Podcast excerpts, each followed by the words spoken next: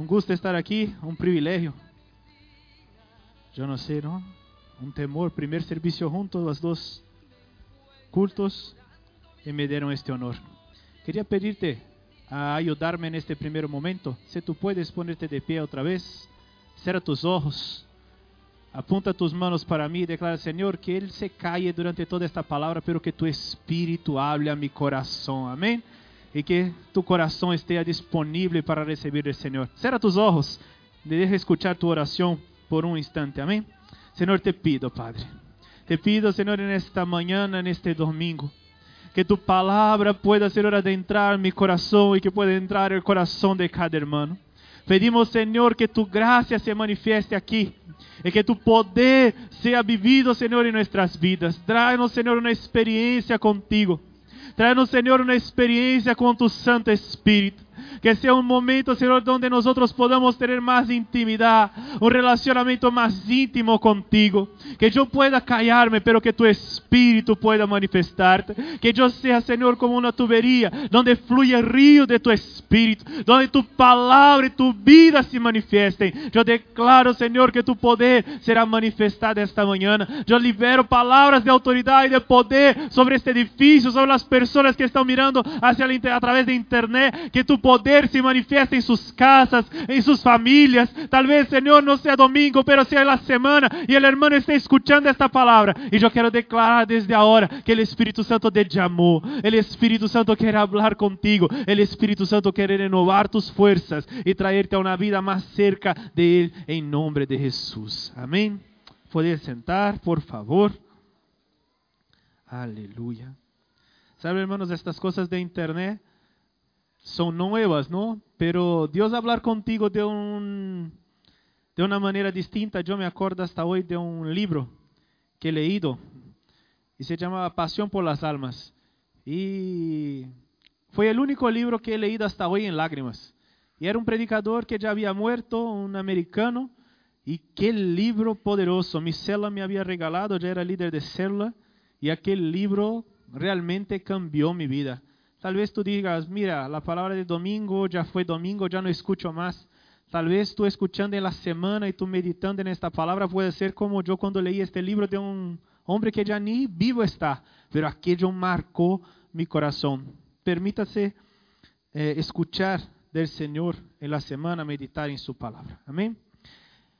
Cuando me desafiaron a hablar hoy, yo he dicho, mira, yo tengo algo que, esté, que está quemando en mi corazón yo tengo mi compañero de trabajo y decía él, es, había un dicho, eh, André Gallina cuando yo era liderado por él decía, un discipulador jamás se queda sin palabra. Él tiene de tener una palabra en su bolsillo, porque imagínate que el pastor está de camino, le da un dolor de tripa, tiene de correr al baño y no puede predicar. El discipulador que tenga la palabra ya la saca y ya sube a ministrar y es un honor. Y yo he dicho, gloria a Dios que tenía algo aquí en mi bolsillo porque el pastor me desafió y digo, mira, voy a sacar de esta palabra y voy a ministrarla. Y con mucho temor y mucha alegría vengo aquí a hablar hoy. El tema sería la transformación en la caminada junto a Cristo. Entonces, nosotros vemos en nuestros días, en nuestras células, trabajos, en todos los lugares donde estamos, eh, los hermanos, tal vez tú trabajes con un hermano, tal vez tú vivas con un hermano, aquí hay el, el, hábito de compartir habitación, entonces tú compartes una casa con un hermano, pero tú estás en tu día a día, tal vez domingo es un día especial, tú vienes a un edificio, aquí hay una atmósfera, ¿no? un ambiente celestial donde todo parece muy maravilloso, todo parece muy perfecto, tú pones un traje bonito, una ropa nueva, tú estás manchado de pintura, tú no estás con un traje roto o como yo, con este calor, solo de calzoncillos diciendo, Señor, manda el frío, que está un calor tremendo. Pero aquí no, aquí tú estás todo arreglado, bien peinado, el hijo está ahí arriba, tranquilo. Y aquí es un ambiente muy especial, porque aquí es un ambiente donde tú recibes la palabra de Dios. Pero cuando tú miras hacia afuera, cuando está Johnny ahí, y la lámina no llega al punto que tiene de llegar y el cristal no sale, o el hermano que está, yo no sé mucho de pintura, pero yo toda casa que voy intento pintar. Y toda casa me pasa lo mismo, yo creo que soy muy malo. Tú estás pintando y luego empieza a caer la pintura antigua con la nueva y todo se va a retrete, yo me quedo con una rabia tremenda. Y entonces en estos momentos nosotros podemos ver algunas actitudes y algunos comportamientos de que nosotros somos. Yo no estoy de acuerdo en decir que tú eres quien tú realmente eres cuando tú estás enfadado. Pero es un hecho de que cuando tú te enfadas y cuando la cosa sale del normal, tú ya vas a notar un poco más el grado de transformación del Espíritu Santo dentro de ti. Entonces, nosotros podemos notar, porque quien tú realmente eres es la persona cuando tú estabas alabando aquí. Tal vez enquanto tú estabas alabando aquí, tú dijiste, mira, yo voy a ayunar esta semana. Mira, Daniel ministrou de ofrenda, eu não tenho para ofrendar, pero eu declaro que esta semana vou ofrendar 50% de lo que ganhei. E tu dices, pero eu não hago, Felipe, pero este é realmente quem tu eres.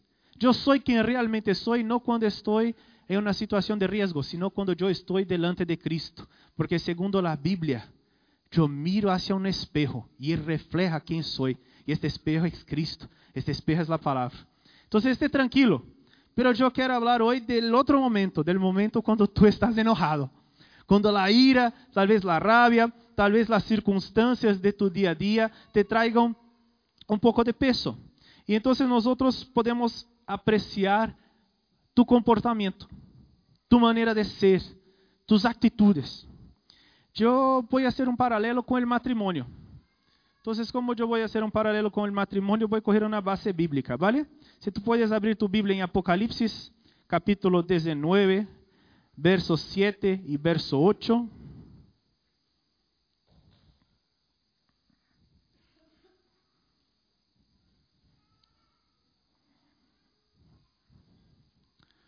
Gocémonos y alegrémonos y demos, démosle gloria, porque han llegado las bodas del Cordero y su esposa se ha preparado. Repita a su hermano, preparado. Sigamos. Y ella se ha concedido, y a ella se ha concedido que se vista de lino fino, limpio y resplandeciente, porque el lino fino es, es las acciones justas de los santos. Mira qué maravilla de texto. Habla que llegó el día de la boda del Cordero. Dale ahí un codazo a tu hermano y pregunta, ¿quién es la novia del Cordero? ¿Y qué te contestó él? Tú eres la novia del Cordero. Tú eres hombre, yo sé que tú eres hombre, pero tú eres la novia de Cristo. Tú eres la novia amada del Señor. Pero habla que ella está vestida de lino fino limpio y resplandeciente. Y habla que ella se estaba preparando para encontrarse con el novio. Aquí en el caso ya es el final de todo, o sea, ella ya está preparada. Pero habla entonces que hay un proceso de preparación. El nombre que vamos a utilizar aquí en realidad será un proceso de transformación. ¿Hay alguna mujer aquí que ha tenido su día de novia? Haga así, hay alguna, hay algunas que hacen así, no sé si tienen vergüenza de su día de novia, pero en su día de novia se tarda cuánto? 30 minutos en arreglarte. Mirar que unos aquí ya dan risas, ¿no? El día de novia tarda, ¿por qué? Tú imaginas que la mujer para tener un día especial con su marido, especial con su novio, se prepara por 5, 6, 7, y te diría más La mujer quando sabe que vai casar já empieza a hacer uma dieta, às vezes um, dois, três, quatro, cinco meses antes. Porque quer entrar naquele vestido e quer que todos la miren assim e digam, ¡ala! ¡Que coisa mais guapa! Então a mulher empieza a preparar-se muito tempo antes del dia de encontrar.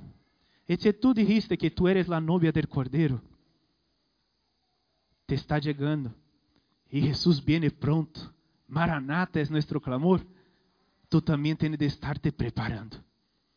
Tú también tienes de estar revestido con una vestidura blanca como esta novia.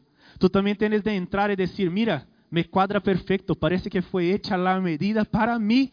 Esta ropa es la mejor para mí. Pero tú crees que la Biblia está hablando aquí de ropa? Habla que son las acciones justas de los santos. Dale otro codazo a tu hermano, pregunta. ¿Tú eres santo? ¿Qué te contestó él? Que sí, aleluya. Nosotros somos los santos. Tu eres santo, separado para estar com Cristo em glória. Aleluia. Aí a primeira atitude, então, e nós outros vamos seguir aqui. A primeira coisa, quando Aureliano se enamorou por Jacques, como foi Aureliano? Tu chegaste à primeira vista, já saliste caminhando como um homem valiente, já foi falar com ela, ou primeiro foi algo que ardiu dentro de ti? Algo ardiu primeiro dentro, não? É assim também. Eu comecei a enamorar-me e eu disse ao pastor, eu creio que estou orando por uma pessoa. E ele ora, medita em Deus. E eu, vale, pero primeiro a intenção viene por dentro. A primeira ação de um homem enamorado está por dentro. Nadie pode dizer que tu estás enamorado, porque no primeiro momento nadie vê, é algo que está oculto, é algo que está interno, é algo personal, solo tu sabes.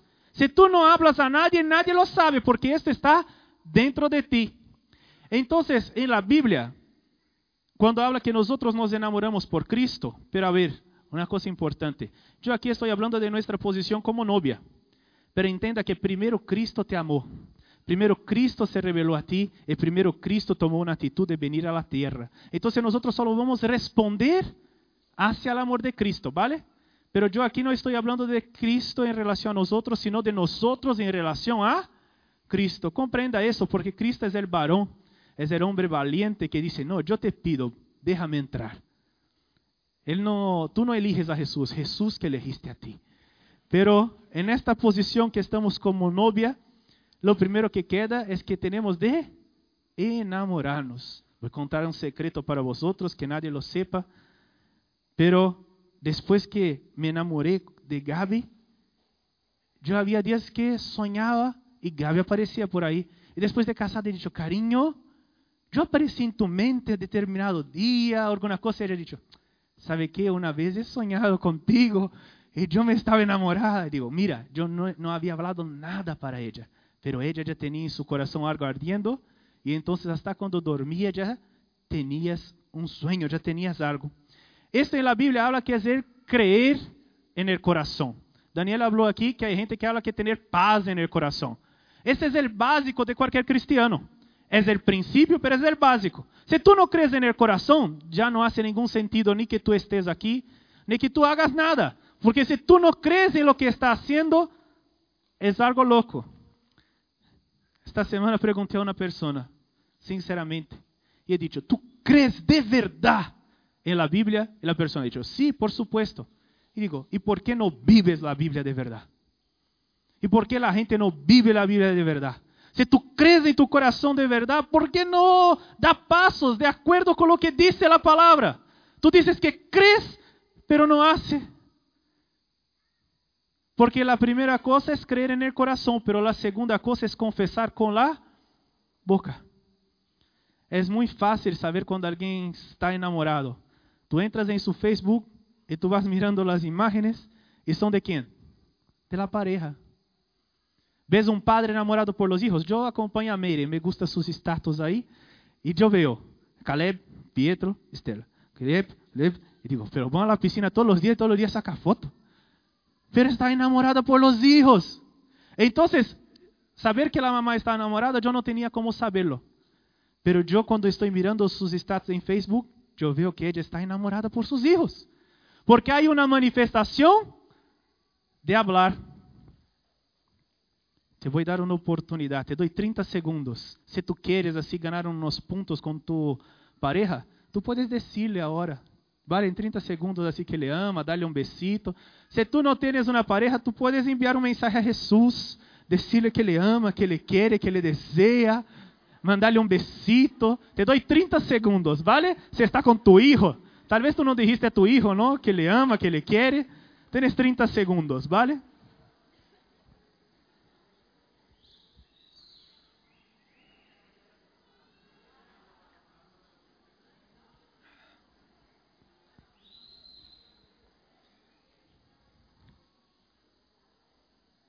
Aleluia. Se tu queres, corga a internet, haga um status, pone uma imagem. Eu não sou muito de fazer isso, mas se hago, minha esposa se pone ilusionada. Eu que pongo na foto com ela, já he ganado 10 pontos en el dia. Então, yo me esfuerzo, aunque no me gusta mucho, me esfuerzo a poner siempre algo. Yo pongo 10 fotos con mi esposa. Yo tengo un negocio. E outro dia entrei na página de meu negócio e não havia curtido uma foto de meu próprio negócio. Eu digo, eu estou, eu sou fatal, eu estou fatal, eu tenho de melhorar. É porque minha mulher vale muito mais que isso. Já he hecho minha declaração em 30 segundos, mira. Venga, seguimos. E há um terceiro ponto. O terceiro ponto é muito, muito importante. O terceiro ponto é quando tu decides que este amor já não é só interior, no es solo de hablar, pero vamos a pasar a la actitud, vamos a pasar a lo que es verdadero, vamos a pasar a lo que vale. ¿Y qué es eso? Este es cuando tú partes a hacer la ceremonia pública. Puede ser una fiesta, puede ser firmar los papeles, puede ser como tú creas más conveniente, pero hay un tercer punto muy importante. La Biblia siempre trabaja con tres etapas. Y si tú percibes, Dios pide para que tú creas en tu corazón, que tú confieses con tu boca, pero al final, ¿qué tú tienes de hacer? Bautizarse. Si tú no te bautizas, tú no concluyes. Es como aquella persona que está prometida 20 años y jamás se casa. Tú dices, ¿por qué no casan? También no sé, pero es el final, es el concluir de un primer proceso. Este no es el tema de mi palabra, esta es la introducción. Pero nosotros vimos que hay que separarse, hay que ser una novia, hay que estar revestido con los linos blancos, resplandecientes, finos. Entonces nosotros estamos diciendo que el proceso de preparación nos va conduciendo. Estoy aquí hablando de las etapas más básicas, que es creer en el corazón, confesar con la boca. Quien ha hecho el curso de madurez tiene eso clarísimo. Pero al final tú tienes de bautizar. Porque está en el mundo, si tú no firmas el papel, hay un problema. Tú oficialmente no llegaste al final, no llegaste a concluir un primer proceso. Felipe, ¿qué tiene de, de haber eso con nosotros? ¿Sabe? Eh, yo soy cristiano desde pequeño, pero tenía momentos que yo quería ser más cristiano y había momentos que quería ser un poco menos cristiano. Por ejemplo, yo tenía un apodo en mi colegio, cuando era en bacharelato, creo que se habla aquí. Y un día yo, yo hacía judo, este, esta arte marcial, y yo corri esta cinta que tú pones así, e saí pegando a um companheiro. E o companheiro saiu pegando-me dentro da la sala, sabe? E aí foi muito gracioso. Estávamos jogando, não estávamos peleados, nada. Pero era um jogo de niños. E eu não sabia, pero um companheiro meu havia gravado o vídeo, não?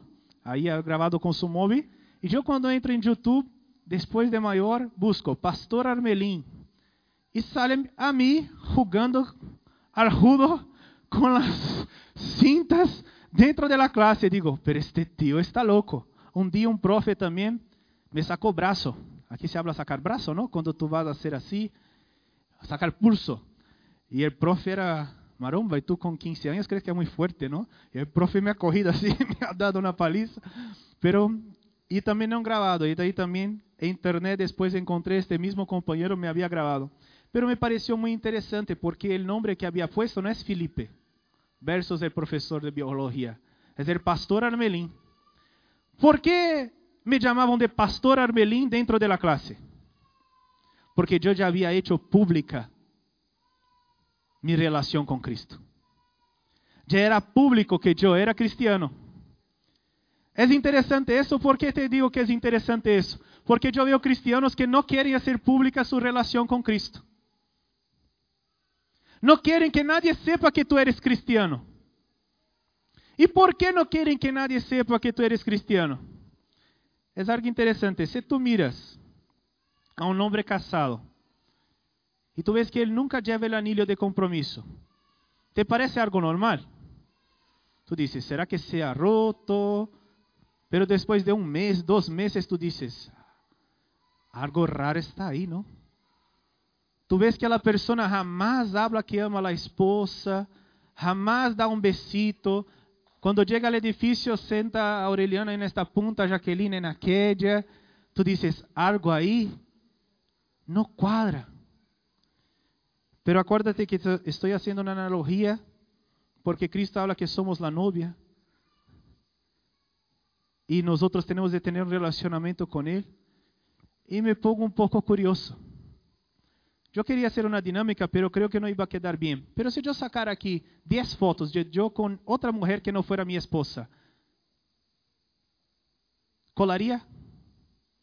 ¿Tú te sentirías a gusto mirándome 10 fotos con otra mujer que no sea mi esposa? ¿Tú crees que la mujer que yo pusiera aquí en la imagen se quedaría a gusto en aparecer 10 veces conmigo y mi esposa no estando? Esto habla un poco de quiénes somos. ¿Cómo tú haces pública tu relación con Cristo? Cuando tú miras las imágenes que tú pones en las redes sociales o cuando tú miras cómo tú te posicionas, en la calle, tú miras una actitud cristiana. Si no, yo te invito, hermano. Tal vez tú estés, seas un invitado, está la primera, la segunda vez aquí, acepta a Jesús es el mejor, pero es solamente el principio. Porque la vida cristiana, Jesús es la puerta, pero todos que ya hicieron la clase de consolidación también saben que Él es camino, verdad y vida. No es solo pasar una puerta, es un camino que tenemos de seguir. Pero sigamos.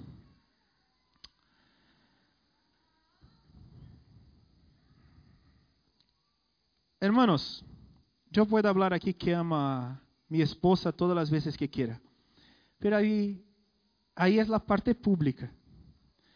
Pero hay una parte que solo la pareja, y este es el tema de mi palabra, solo la pareja vive, que es un momento de intimidad. Hay un momento donde tú quitas todo, literalmente todo, te pones desnudo, unos con más tripita, otros con menos. Unos con más pelo, otros con menos. Uno más fuerte, otro más delgado. Pero tú quitas todo y tú vas a tener una relación íntima con tu pareja. Si tú eres como yo, yo me casé, nunca había tenido. Yo cuando casé, cogí a Gaby y digo, ¿qué hago ahora? Yo no sé qué hacer. Pero es así. Tú cuando llegas la primera vez para tener una relación íntima, yo creo que todos que ya tuvieron pasan por eso, dicen, ¿qué hago ahora? Llegó el momento. La mujer más temerosa, el hombre ya se viste de más valentía, ¿no? Es mi momento, pero es el momento de intimidad. Felipe, ¿qué tiene que ver esto con la vida cristiana? ¿Te acuerdas que existen puertas y caminos? Hay un momento donde tú también tienes que despirte de toda ropa antigua para poner las vestiduras de, vino de lino blanco. Tú tienes de quitar todo tu yo, todo tu ego y ponerte desnudo delante de Dios. Felipe, ¿qué quiere decir desnudo? ¿Quiere decir que tengo de orar sin ninguna vestimenta? No. Entienda lo que quiero hablar. Digo que tú tienes de estar delante de Dios sin ninguna excusa, sin ninguna máscara, sin ninguna yo soy, yo quiero, yo no sé qué.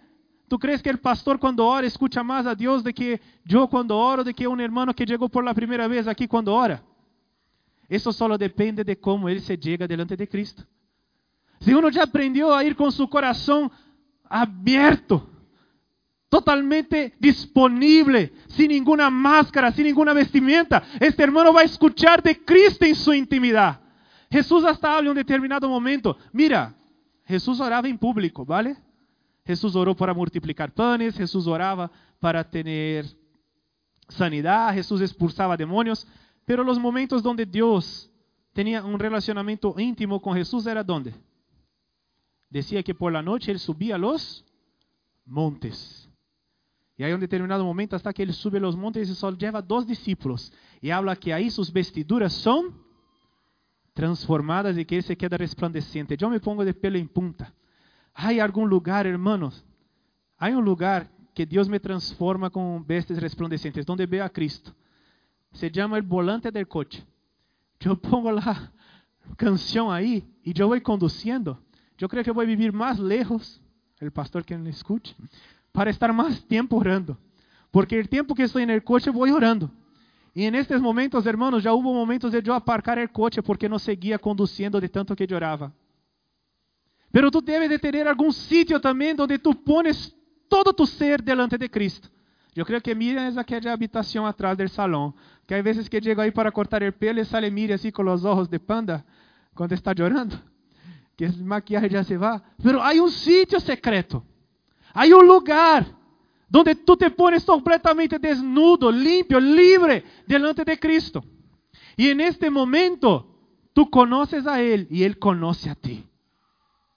Pero sabe que hay una cosa interesante. Rogelio, tú eres un hombre sabio. Tú has dicho que amaba, tú amaste en tu corazón, tú firmaste una hoja.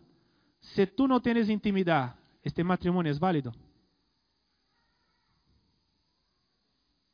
Si no hay consumación, si no hay intimidad, no hay matrimonio.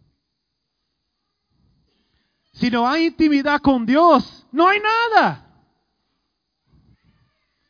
Yo puedo haber firmado los papeles, yo puedo vivir con la persona, pero yo puedo vivir sin tener intimidad. No sé si comprende lo que estoy diciendo. Hay personas que vienen a la iglesia y es triste, hermano, saber.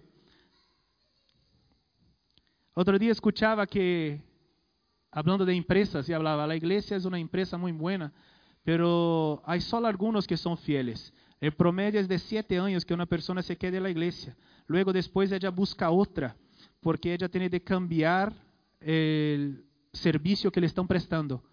Y yo cuando escuché aquello, aquello me entró como algo amargo dentro.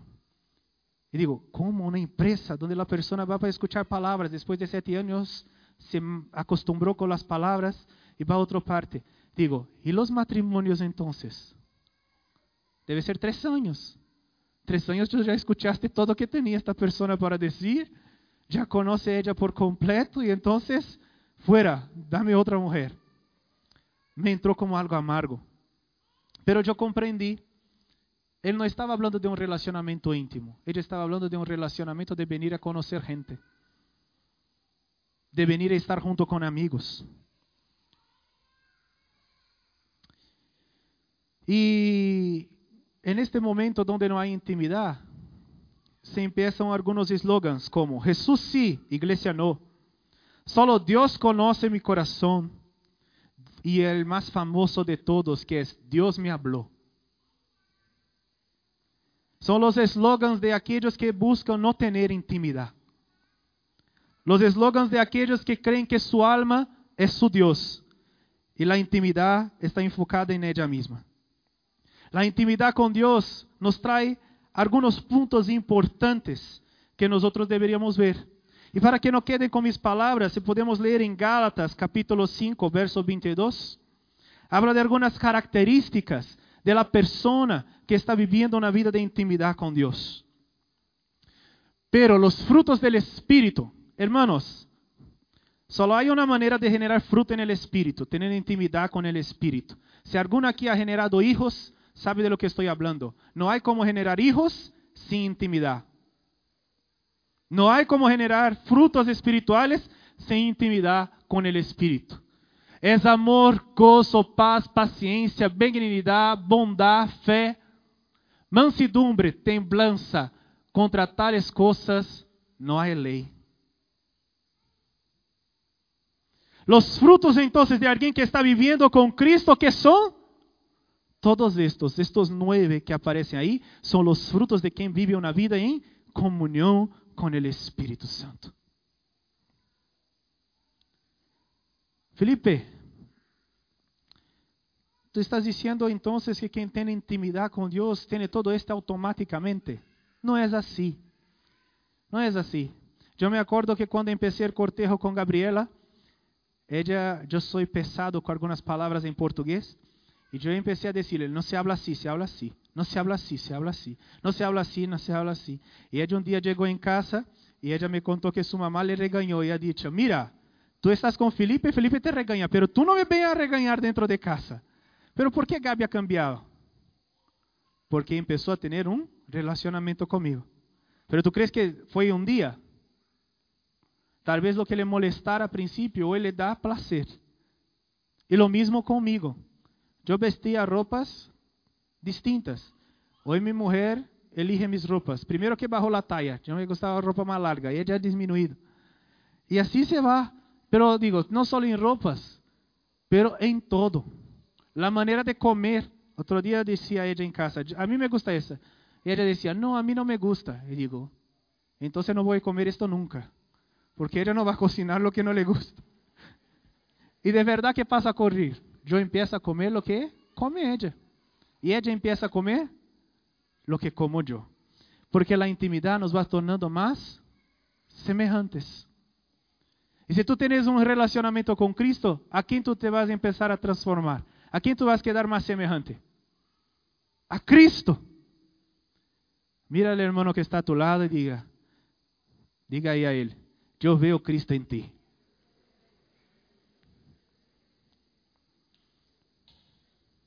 Amém? Tu estás mirando a Cristo em tu hermano? Felipe, como posso vivir em intimidade? Intimidade é um caminho muito sencillo. Intimidade é um caminho largo, pero sencillo. Intimidade é tempo em solitud. Eu conozco mais a Gabi aqui no salão enquanto predico e ella está aí atrás na caja de la cafetería. Eu conozco mais a Gabi quando estamos solamente os dois em casa e que dá 40 graus e estamos aí. E digo, alguém tem de cocinar, ir aí mover as ollas calientes com estes 40 graus. Aí conosco mais a Gabi. Ou quando depois de trabalhar um dia inteiro, tu chegas a casa e a mulher habla, hay que passar no mercado. E tu dizes, Senhor Jesus, estou muerto de cargar cajas. Agora aún quer que vayamos ao mercado coger mais cajas. E eu vivo no segundo sem ascensor. Tem de ser caballero, não? Los pesados para ti, los levianos para ella. E tu dices, aí vai a segunda mídia que habla Jesus. Hay que caminhar um pouco mais. Pero é aí que tu vas a intimidade. Porque aí tu puedes meter a pata e dizer, ai, não vou, que não sei quê. Ou tu puedes buscar os frutos do Espírito. Mansedumbre, domínio próprio, amor. e com Jesús, com Jesús também alabanza, ayunos, votos, oração leitura de la é assim que se busca. E assim, hermanos, nós podemos crescer em intimidad com Cristo. eu vou correr coger três exemplos ejemplos para hablar de homens de Deus que vivieron em intimidad con Deus para que nosotros analicemos un poco de cómo es esto de caminar con Cristo. Pero nosotros ya sabemos entonces que tenemos que tener el básico, que es creer en el corazón, confesar con boca y bautizarnos. Después de eso, nosotros tenemos de empezar a vivir una vida de intimidad. Y con esta vida de intimidad, los frutos serán generados. Felipe, ¿por qué estás predicando esta palabra? Esa es una pregunta importante que siempre me hago. ¿Por qué voy a predicar esta palabra? Porque depois de ver cinco anos um ninho niño ele a um pesa um kilo, ele está enfermo. é assim ou não é? Después de ver una hermana cuatro anos cinco anos dentro de um edifício buscando a Deus e seus princípios são os mesmos del mundo. não digo que seremos completamente perfectos todos, irmãos. Queria mais, pero não somos. Pero hay que haber una transformación. El pastor habla de un hermano que iba a hacer una obra y el hermano decía, yo pago el tubo de 100 euros y el hermano compraba el tubo de 20 euros y metía la casa y la persona como el tubo está dentro de la pared jamás va a saber que yo le he robado 80 euros. Pero se decía cristiano. ¿Es así?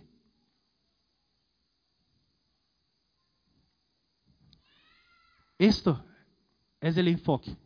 ¿Será que estamos sendo transformados? E será que estamos caminhando em intimidade? Não digo que será. Todos nós temos as puertas del cielo abertas todos os dias para recebermos algo nuevo de Deus.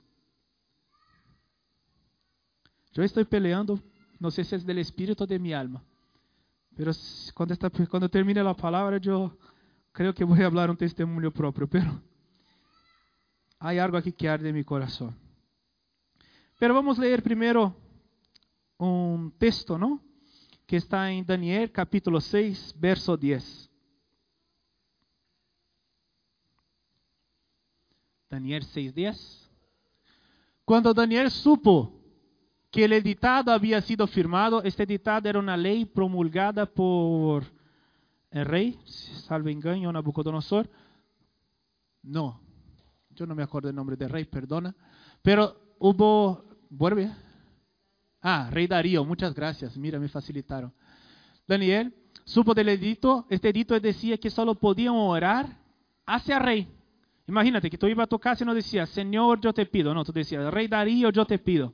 Tú tenías de orar hacia el rey, no a Dios. Y Daniel cuando supo de eso, entró en su casa y abiertas las ventanas, ¿te acuerdas de hacer público? de sua câmara que davam hacia Jerusalém se arrodilhava três vezes al dia e orava e dava graças delante de, Deus, de su Deus, como lo solía hacer antes. Aqui há um texto interessante.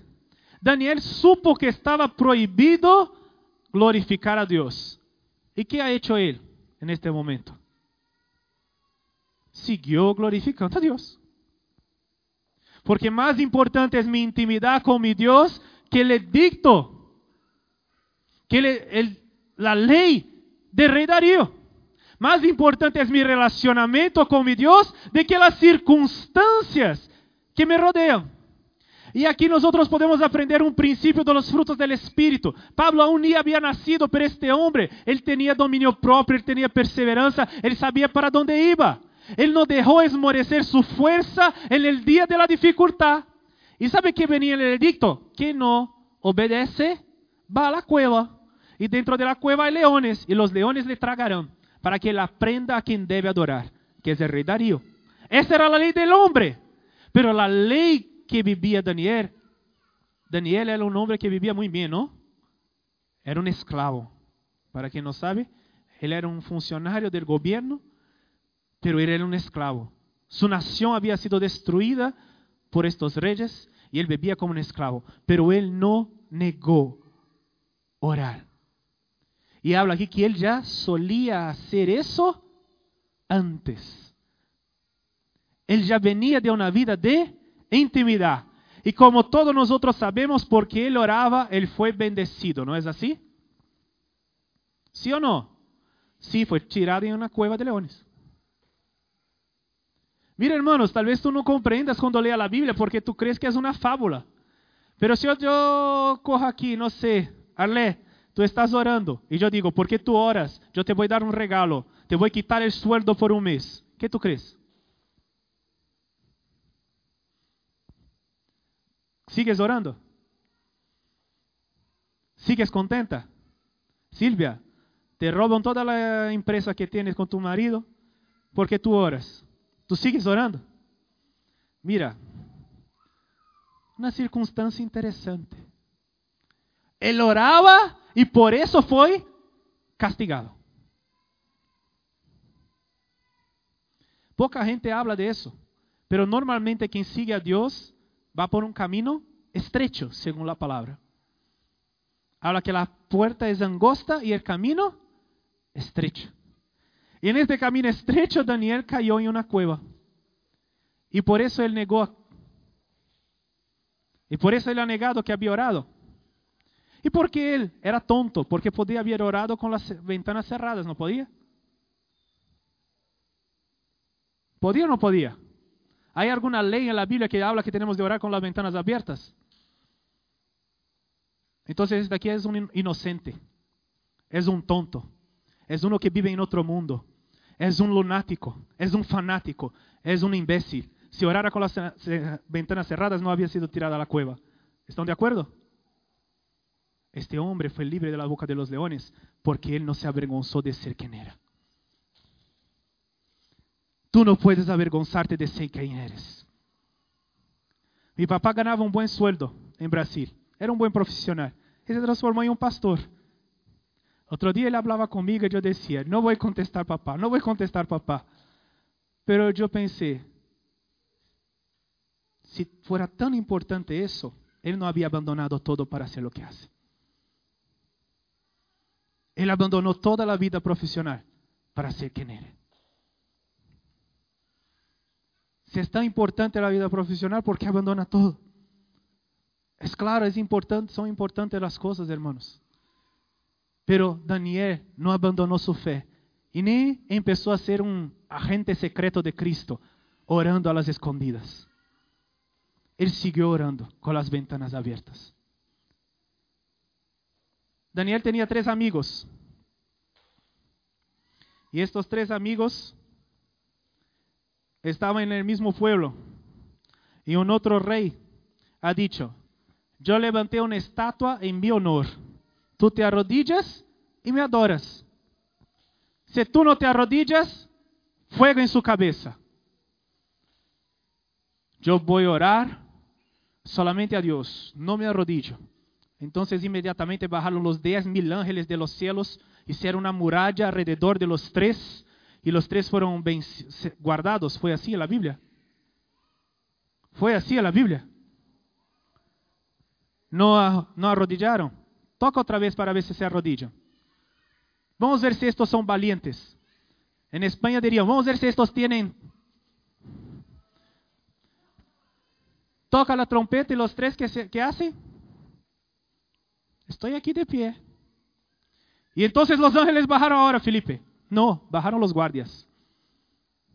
Los cogieron por los brazos. El rey enojado de ira impide encender el fuego.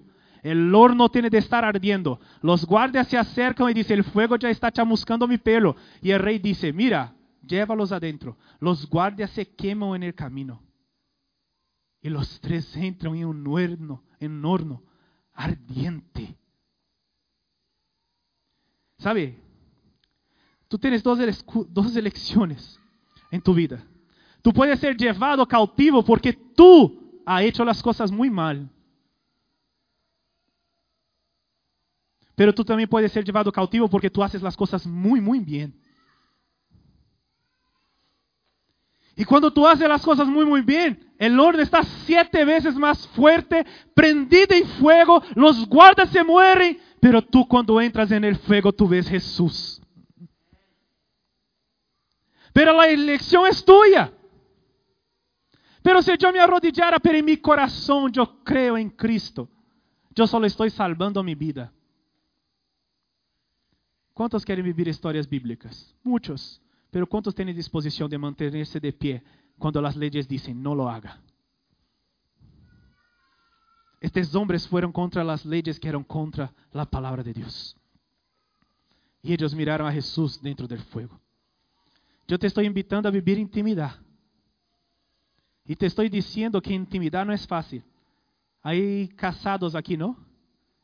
¿Es fácil? Mira, ya me contestaron. Intimidad no es fácil. Y hay veces que te va a costar caro. Pero vamos a otro ejemplo. Si tú puedes, Mateo capítulo 26, versos 69 al 75. Pedro estaba sentado fuera en el patio y se le acercó una criada diciendo, tú también estaba con Jesús el Galileo. Mira, Tú miras el pastor, tú llegas un día en el edificio, está aquí la Guardia Civil, los, ¿cómo se llama esto que da la gente? ¿Ah? Porra.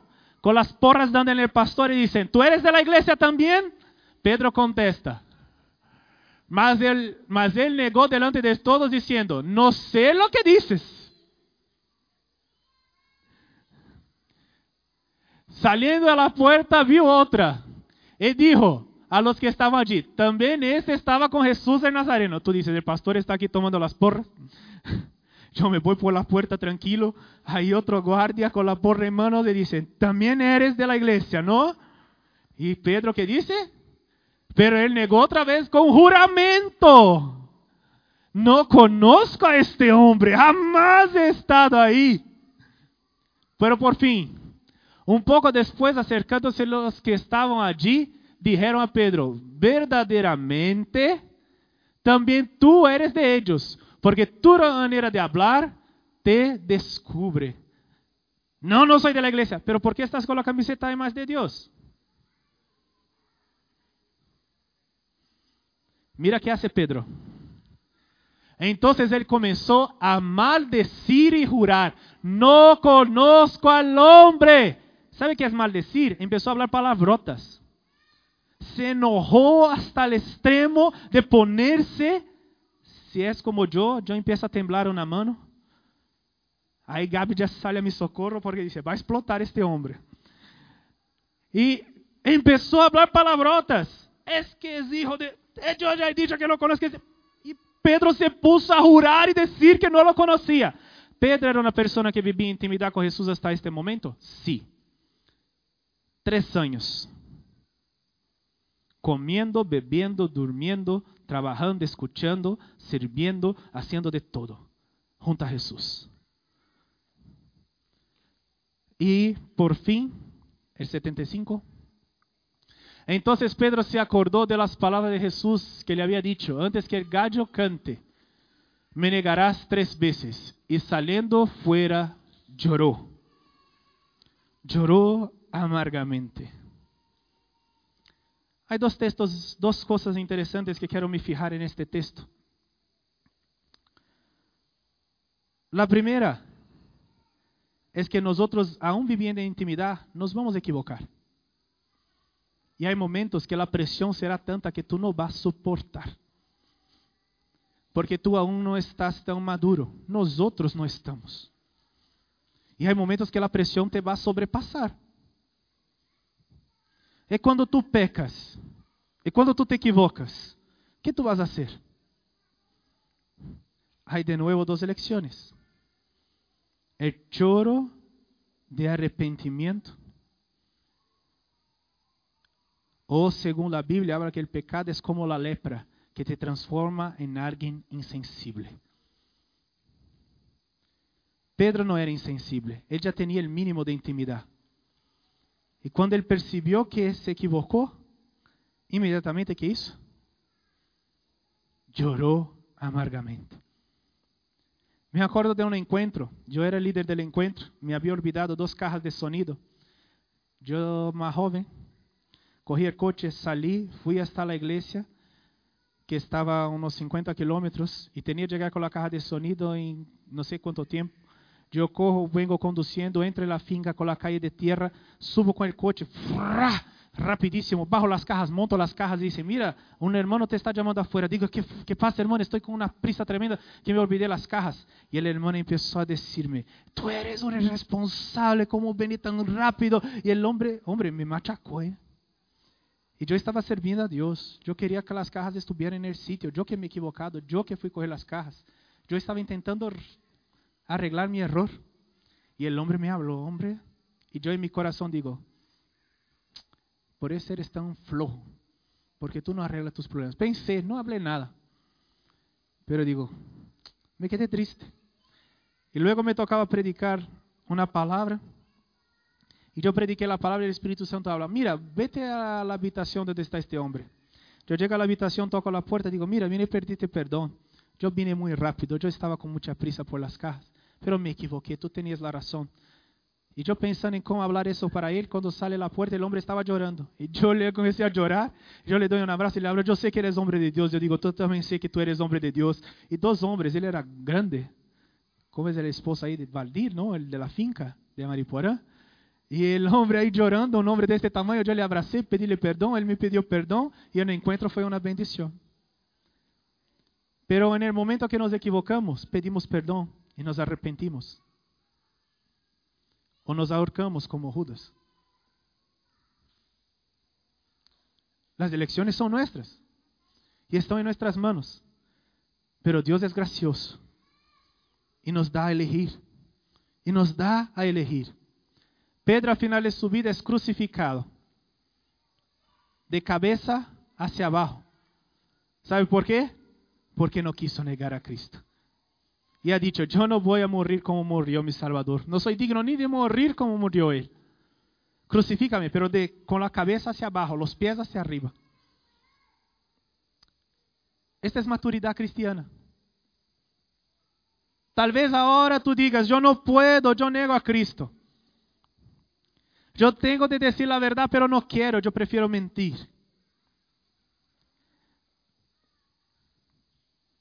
O aquí se hace, aquí se paga. Quien con hierro hierre, con hierro será herido.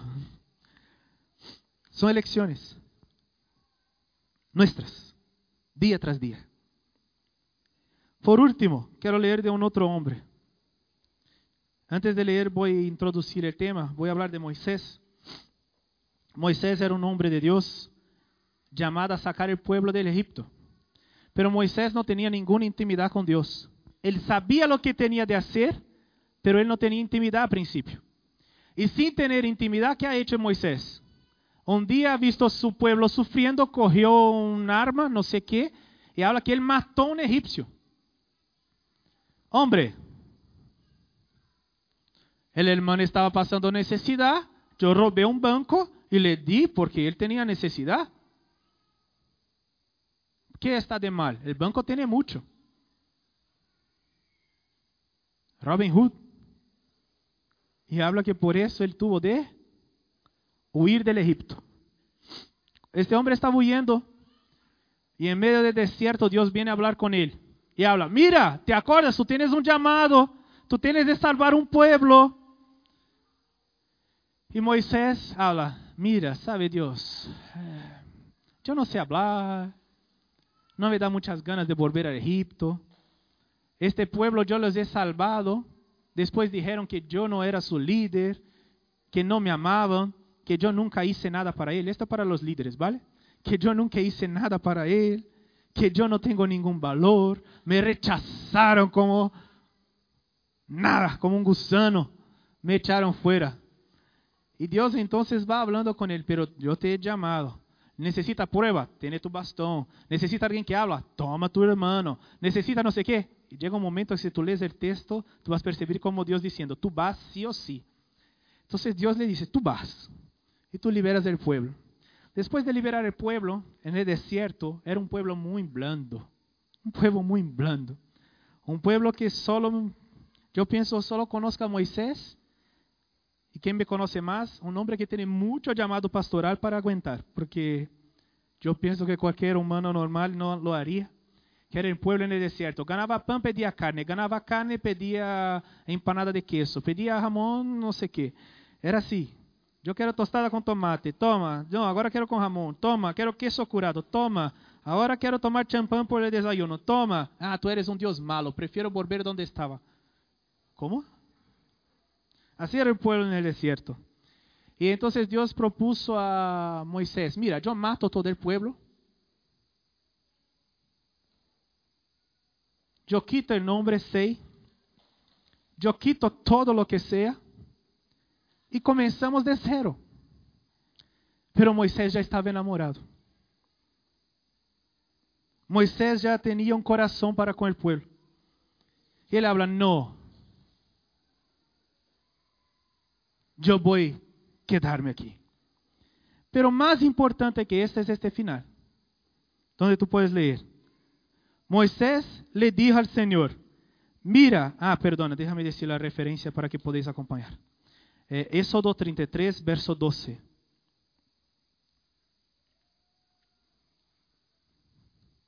Y dijo Moisés a Jehová, mira, tú me dices a mí, saca este pueblo y tú no me has declarado a quién enviarás conmigo. ¿Está mal? ¿Está el 12? Sí, vale. Sin embargo, tú dices, yo te he conocido por tu nombre y has hallado también gracia a mis ojos. Sigamos. Ahora pues, si he hallado gracia en tus ojos, te ruego que me muestre ahora tu camino para que te conozca e que haja graça em tus ojos. E mira que esta gente é pueblo tuyo. Aleluia. E ele dijo: Mi presença irá contigo e daré descanso. Sigamos. E Moisés respondeu: Se tu presença não há de ir comigo, não nos saques de aqui. E em que se conocerá aquí que he hallado gracia a tus ojos? Yo y tu pueblo. sino en que tú andes con nosotros y que yo y tu pueblo seamos apartados de todos los pueblos que están sobre la faz de la tierra. Y Jehová dijo a Moisés, también haré esto que has dicho, por cuanto has hallado gracia en mis ojos, y he concedido por, y te he conocido por tu nombre. Y entonces dijo, te ruego, y ahí paramos, que me muestres tu gloria. No sé si este texto te marca. Dios cuando bajó en el monte, el monte temblaba, humo bajaba, fuego salía del suelo. Era una cena terrible. Era una cena que las circunstancias no decían que la persona quería conocer a Dios. Tanto es así que Dios quería hablar con todo el pueblo. Pero el pueblo ha dicho, sube solo tú, Moisés, porque nosotros tenemos miedo. Pero Moisés ha dicho, yo quiero ver el rostro. Llega un momento en nuestra intimidad. Ser líder es importante, Rogelio. Pero más importante tu relacionamiento con Dios. Es importante. Sí. El pueblo es de Dios, sí. Dios va a caminar en medio del pueblo, sí. Dios va a estar aquí, sí. Pero la intimidad va a transformar. La intimidad te transforma.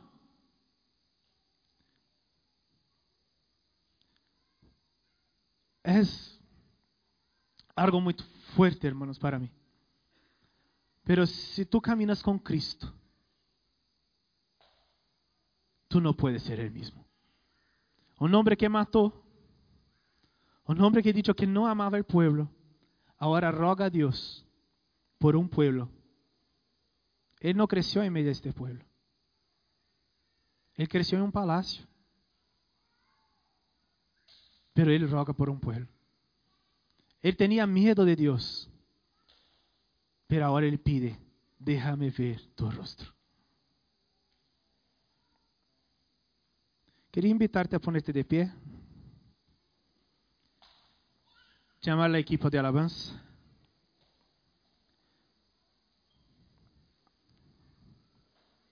Esta última canción que cantaban, que había un fuego ahí. Yo no sé cómo tú haces en tu intimidad. Yo te pedí para ponerte de pie, ¿vale? Ah, Paulo, dale a, al equipo de la cafetería el móvil, que si no, no pueden vender. Pero yo quería invitarte. Ahora en este final de servicio.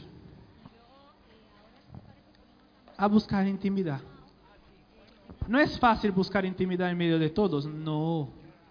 Cuando el moco se mezcla con las lágrimas y se queda esta cosa horrible, es mejor estar en tu habitación, yo sé.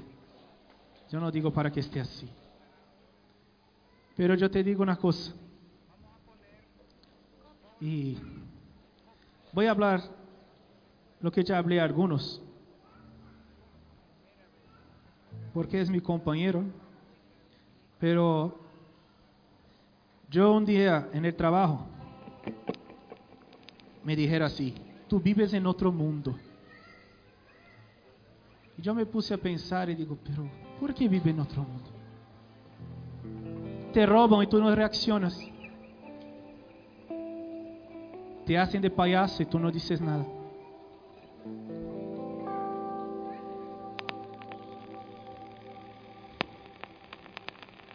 Descobri estes dias que me enganaram, Rogelio. Me deixaram uma deuda tremenda e eu pagava a pessoa para me quitar a deuda. ¿Y qué puedo hacer en esta circunstancia? Puedo ser cristiano. Él robó. Yo voy ahora a entrar en su oficina con una pistola, robaré todo lo que hay dentro hasta equilibrar el juego.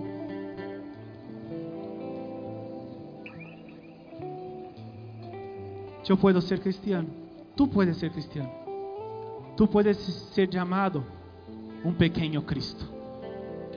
Cristiano quiere decir pequeño Cristo. Y cuando te mienten, cuando te engañan, cuando hablan tonterías a tu respecto, tú puedes defenderte.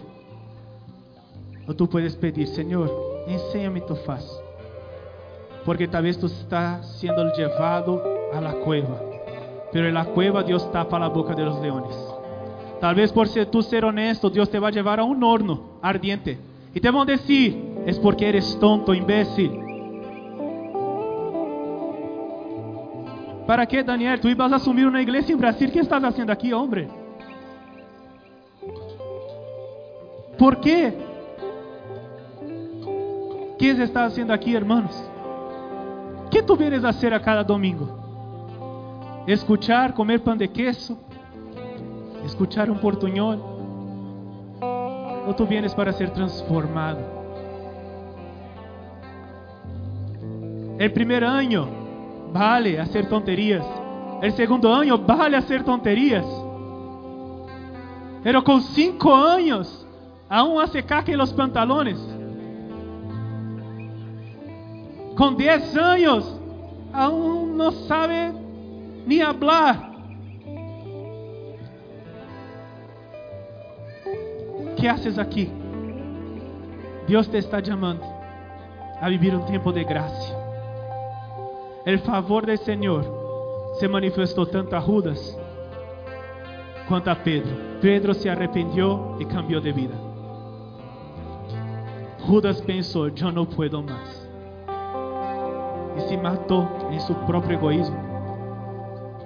Se te enganam porque tu eres cristiano Se están diciendo mentiras de ti.